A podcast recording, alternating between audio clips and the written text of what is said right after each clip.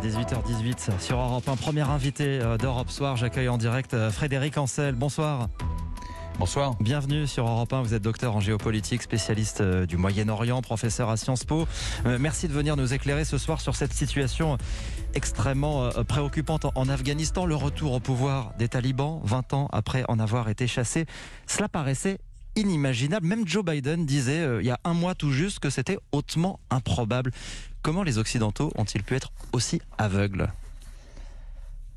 Alors, je vous dirais que malheureusement, c'est pas la première fois. En dépit des moyens euh, herculéens déployés par les Américains, notamment sur le plan euh, technique, hein, en termes de renseignement et d'espionnage, euh, il faut bien avouer qu'on se trompe assez régulièrement. Pourquoi? Parce qu'on n'a sans doute pas assez de renseignements humains. Hein, je pense qu'on continue de faire trop confiance aux renseignements strictement techniques, technologiques, hein, qui nous parviennent en tout cas des, des, de nos biais technologiques, et, et qu'on n'a plus assez de, j'allais dire, de Laurence d'Arabie à l'ancienne et qu'on n'a pas assez de gens euh, dans les marchés de Kaboul euh, mmh. pour pour écouter l'ambiance, pour sentir l'ambiance, pour pour savoir ce qui se passe. Ça c'est le premier point. Le deuxième point, euh, c'est celui qui concerne le gouvernement afghan lui-même. Les Afghans voyaient le président qui lui-même avait vécu aux États-Unis pendant de très nombreuses années, qui n'avait pas été là pendant les euh, pendant une dizaine d'années de de, de, de, guerre euh, civile euh, à l'époque, le voyait comme quelqu'un qui franchement n'était pas du terroir. Pareil pour un gouvernement qui comptait au fond assez peu de Pashtun. Or, il faut toujours rappeler que la nation afghane n'existe pas. L'Afghanistan existe, c'est un État, mais et encore, mais il n'y a pas de conscience nationale. Il y a des consciences tribal, clanique. Or, la majorité des talibans sont des Pashtuns. À partir du moment où les autres euh, communautés confessionnelles euh, ne leur réservent pas une place suffisamment importante, bah, ces fameux talibans, ils vont s'exprimer sur le terrain de manière d'autant plus forte et violente. Hmm. Qu'est-ce qui a fait leur force La force de ces, de ces combattants euh, talibans dont, dont, Régis Le Sommier nous disait ce matin qu'ils combattaient en, sandales et, et sans gilet pare-balles? Absolument. Ce sont, ce sont ce qu'on appelle dans les milieux stratégiques des gueux. Hein. Ce sont des vanupiers en réalité. Sauf que euh, ils ont, euh, ils viennent avec, euh, en quelque sorte, deux atouts. le premier, c'est un véritable fanatisme. Alors, sur le plan tactique et stratégique, le fanatisme n'est pas toujours un atout, notamment lorsqu'il est poussé aux extrêmes. Mais pour conquérir un État dont la population ne voit pas très bien quelle est la légitimité d'un gouvernement extrêmement corrompu, ça peut être pas mal. Et, et, pour le coup, ils n'ont pas peur de mourir, c'est le moins qu'on puisse dire le deuxième, le deuxième aspect, la deuxième dimension, ou le, deuxième atout, si vous préférez, c'est sempiternellement le social. On oublie toujours de considérer, et c'est vrai en Afrique subsaharienne, notamment au Nigeria maintenant, c'est vrai lors du printemps arabe, ça a été vrai euh, au Yémen et dans beaucoup d'autres États euh, qui ont connu des révolutions ou des troubles extrêmement violents, lorsque l'État, quel qu'il soit, n'assume pas ces deux missions philosophiques fondamentales que sont, un, assumer euh, et assurer à minima la sécurité de sa population, et deux, assumer et assurer à minima la subsistance de sa population, eh bien, qu'est-ce qui se passe? Pardon, mais on l'a vu aussi en Europe avec les fascismes dans les années 20 et 30. Ce sont des mouvements rebelles ou en tout cas extrémistes qui euh, pallient à cette carence et qui s'emparent mmh. du pouvoir et qui malheureusement, du coup, sont suivis par une grande partie de la population. Quelles sont les intentions euh, des talibans? Que veulent-ils faire de, cet émirat qu'ils vont euh, décréter?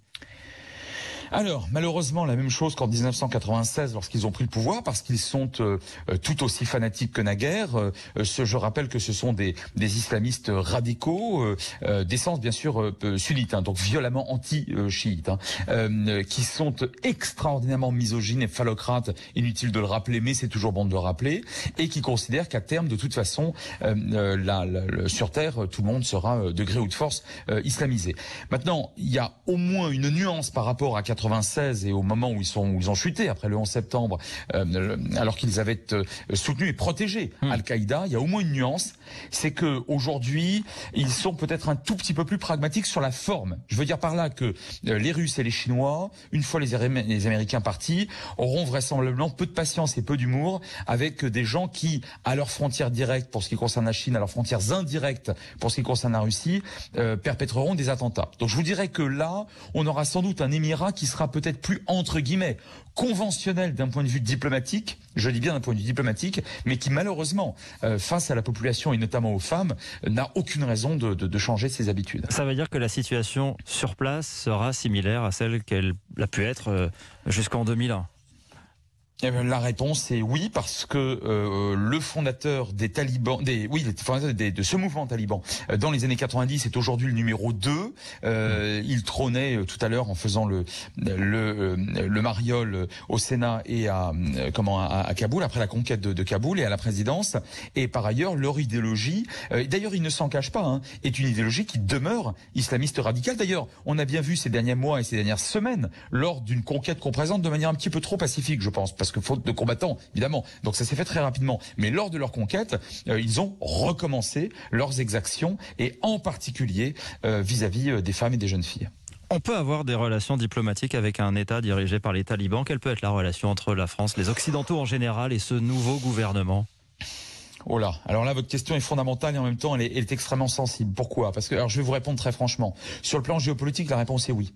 On a déjà eu et depuis peut-être les premières cités sumériennes de la haute antiquité, tous les États ont des relations avec quasiment tous les États.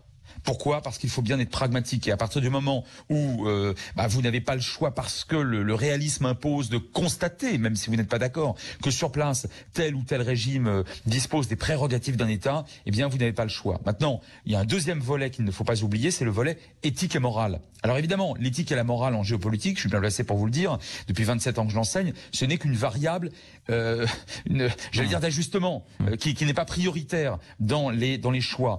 Maintenant, à partir du moment où les Chinois, les Russes, peut-être vraisemblablement d'autres États, pas seulement dans le monde musulman, reconnaîtront des talibans qui, au moins, feront quelques efforts, comme j'ai dit tout à l'heure, pour apparaître plus nuancés, eh bien, je crains qu'à terme, la plupart des États reconnaissent effectivement euh, l'émirat, euh, l'émirat taliban de Kaboul. Y compris la France?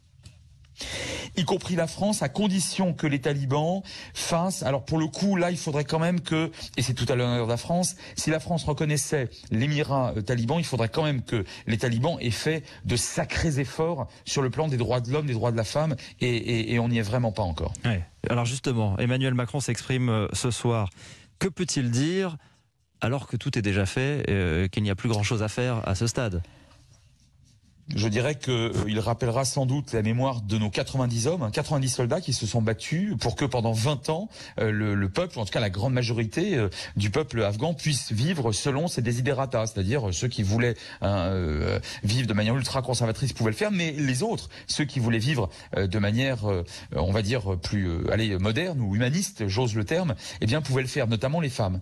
90 hommes, ça c'est très important. Deux, rappeler que sans euh, sans une euh, non seulement des efforts, euh, je dis, j'évoque ce terme de manière un peu pudique, mais sans un changement assez radical sur le fond du comportement des, talibans, il n'y aura pas de reconnaissance par la France. Je pense hmm. que il le dira, alors peut-être pas ce soir, mais enfin en tout cas, ce sera la politique de la France. Et puis le maintien d'une solidarité occidentale et en tout cas européenne.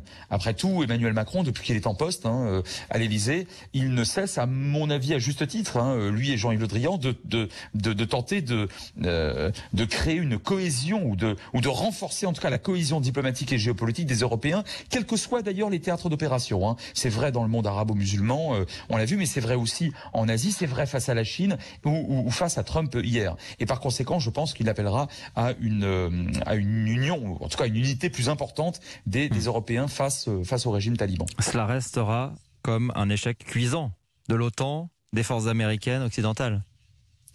Eh bien, malheureusement, la réponse est oui. Et je vous dis malheureusement, j'assume cet adverbe parce que je rappelle que euh, en 2001, après le 11 septembre, euh, cette intervention, d'ailleurs pas seulement américaine, mais occidentale et, au-delà hein, du reste, euh, a été validée par l'ONU et que les talibans ont été chassés parce qu'ils assumaient le fait de protéger Al-Qaïda. Et on n'a pas été fichu avec une débauche de moyens humains et économiques et financiers, avec en principe du renseignement comme jamais, on n'a pas été fichu de convaincre la majorité de la population euh, afghane que finalement ce serait sans doute pire avec le retour des talibans. Et de ce point de vue-là, oui, malheureusement, vous avez raison, c'est un échec. Merci beaucoup, merci Frédéric Ancel.